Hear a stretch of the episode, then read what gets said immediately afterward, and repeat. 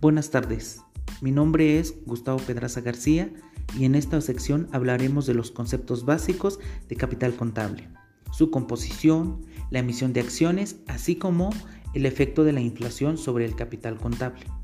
Vamos a empezar primero con el capital contable. ¿Qué es el capital contable? Es un concepto referente a la diferencia existente entre el activo y el pasivo de una empresa. Mide la inversión realizada y disponible por sus socios desde un punto de vista neto, pues excluye elementos pasivos y externos. También se conoce como patrimonio neto, capital propio o capital neto. El capital contable refleja la inversión de los propietarios en una entidad y consiste generalmente en sus aportaciones más o menos sus utilidades retenidas o pérdidas acumuladas. De ese modo, según el criterio capital básico, este concepto compone el balance general de una organización o empresa junto al activo y el pasivo. Es decir, muestra lo que posee por sí misma en un momento determinado.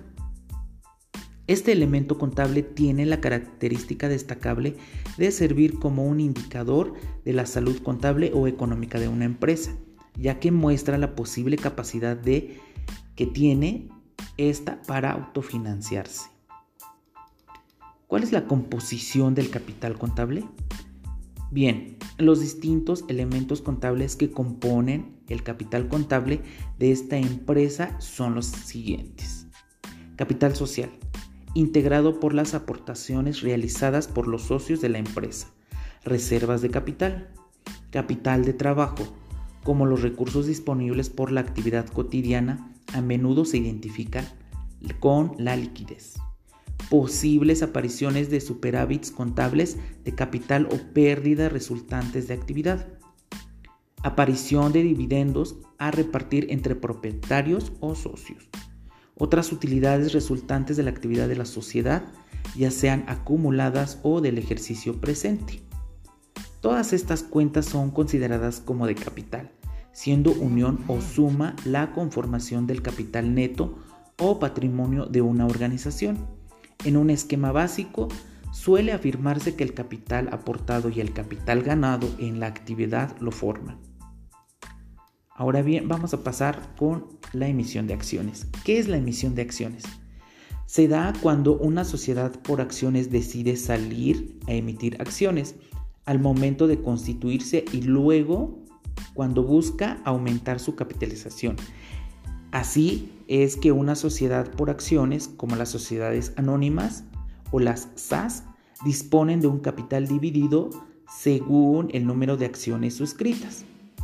La emisión de acciones es muy utilizada por las empresas a la hora de salir a buscar capital, es decir, capitalizarse. La emisión inicial de acciones es conocida como colocación primaria. Una vez finalizada la primera emisión, la empresa podrá seguir emitiendo acciones con forma, perdón, como forma de aumentar su capital.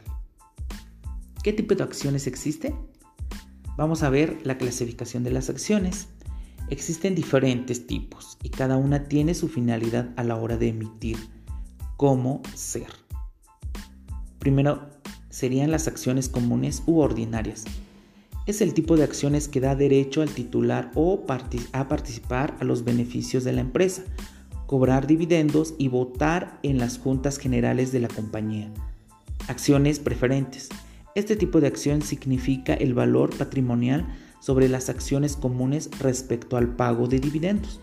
La tasa de dividendos de estas acciones es fija o variable y es definida al emitirse.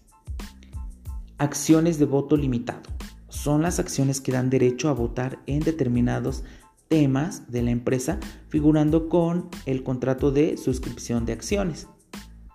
Dichas acciones son de carácter preferente o pueden dar derecho a cobrar dividendo superior a las acciones ordinarias. Acciones convertibles. Son las acciones que pueden convertirse en bonos y viceversa, aunque por lo general son en forma de bonos convertidos en acciones. Acciones de industria. Este tipo de acciones obliga a que el aporte de los accionistas se realice mediante un servicio o trabajo. Acciones liberadas. son el tipo de acciones emitidas sin obligación de pagarlas por el accionista, ya que fueron pagadas con cargo a beneficios o utilidades que le correspondía cobrar a dicho accionista. Acción propia. Tipo de acción. El titular es la propia entidad emisora. Acciones con valor nominal. Son las acciones que figuran numéricamente en el valor del aporte. Acciones sin valor nominal son las acciones que no reflejan el monto del aporte, pero sí establecen la proporcionalidad equivalente en el capital social. Bueno, eso es todo por el momento. Agradezco las atenciones. Gracias. Buena tarde.